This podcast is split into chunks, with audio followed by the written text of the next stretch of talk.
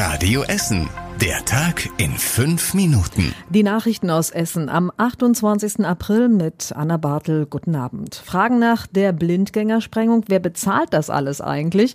Und das Trinkwasser wird jetzt bei uns teurer. Das ist euer Update. Nach der Bombensprengung am Montag sollen die Gebäudeversicherungen jetzt die Schäden in Bergehausen übernehmen. Das hofft zumindest die Stadt Essen. Bei zwei Häusern an der Werrastraße haben sich durch die Sprengung die Bodenplatten verschoben. Anwohner schildern nach einem kurzen Besuch in ihren Wohnungen, dass es dort wie nach einem Erdbeben aussehe.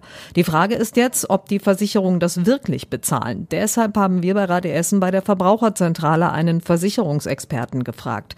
Philipp Opfermann erklärt, wie die Schäden bezahlt werden könnten. Wie immer bei den Versicherungen geht es hier um das berühmte Kleingedruckte. Da ist es zwar so, dass Explosionen häufig mitversichert sind, Schäden, die auf Kriegsereignissen beruhen, jedoch ausgeschlossen sind. Es zeigt sich aber, dass trotz des Ausschlusses viele Versicherer leisten. Hauseigentümer sind also gut beraten, sich hier doch zunächst an die Wohngebäudeversicherung zu wenden. Also es besteht da durchaus Hoffnung für die Eigentümer der Wohnungen und der Häuser, dass ihre Versicherungen die Schäden bezahlen. Im Moment sind die Anwohner erst einmal auf Wohnungssuche und auch dabei will die Stadt sie unterstützen.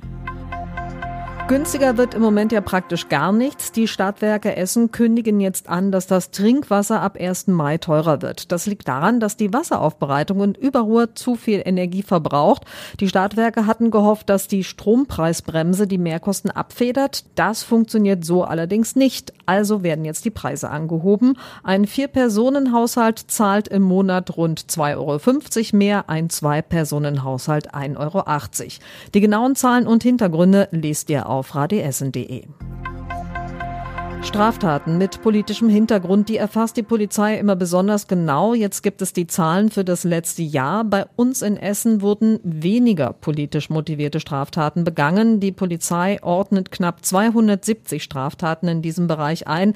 Im Jahr davor waren es noch 50 mehr. Radio Essen Stadtreporterin Mona Belinski. Welche Fälle stechen denn besonders hervor? Im letzten Jahr gab es bei uns in Essen wohl zwei größere Fälle, die uns im Kopf geblieben sind. Der verhinderte Amoklauf am Don Bosco Gymnasium Gymnasium in Borbeck oder der Anschlag auf das Rabbinerhaus neben der alten Synagoge in der Innenstadt.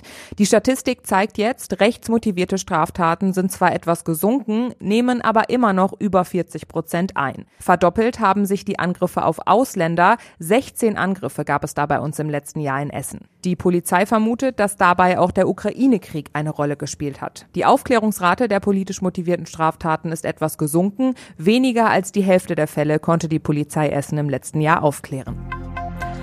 Da haben die Schülerinnen und Schüler der Gesamtschule Holsterhausen wirklich ordentlich gespart. Die Klasse 6b gewinnt die Dusch-Challenge des Regionalverbandes Ruhr. Bei dem Wettbewerb sollten Klassen in NRW besonders viel Wasser beim Duschen sparen und die Kinder in Holsterhausen haben in zwei Wochen knapp 48 Badewannen, das sind 8000 Liter Wasser gespart.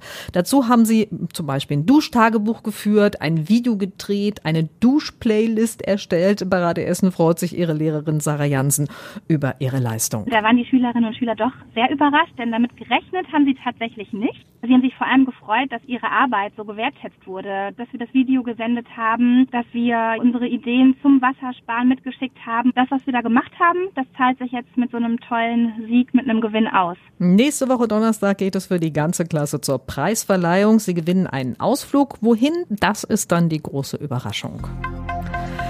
Mit dem Schiff über den Baldener See und bis nach Kettwig tuckern, das könnt ihr schon mal auf die To-Do-Liste setzen. Die Weiße Flotte startet ab diesem Wochenende regulär in die Saison. Traditionell ist das immer am 1. Mai. Schon morgen werden die Schiffe eine Runde drehen. Am Sonntag werden auch die Schleusenfahrten nach Kettwig wieder aufgenommen.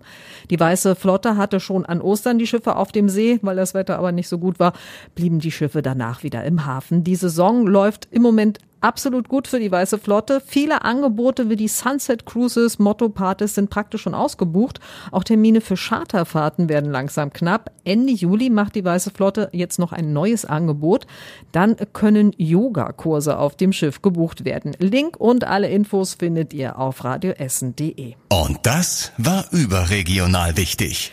Die Lage für die Beschäftigten bei Galeria Karstadt Kaufhof wird nicht besser. Die nächste Runde bei den Tarifverhandlungen zwischen der Gewerkschaft Verdi und Galeria endet heute ohne Ergebnis. Das Unternehmen hatte im laufenden Insolvenzverfahren den Tarifvertrag gekündigt.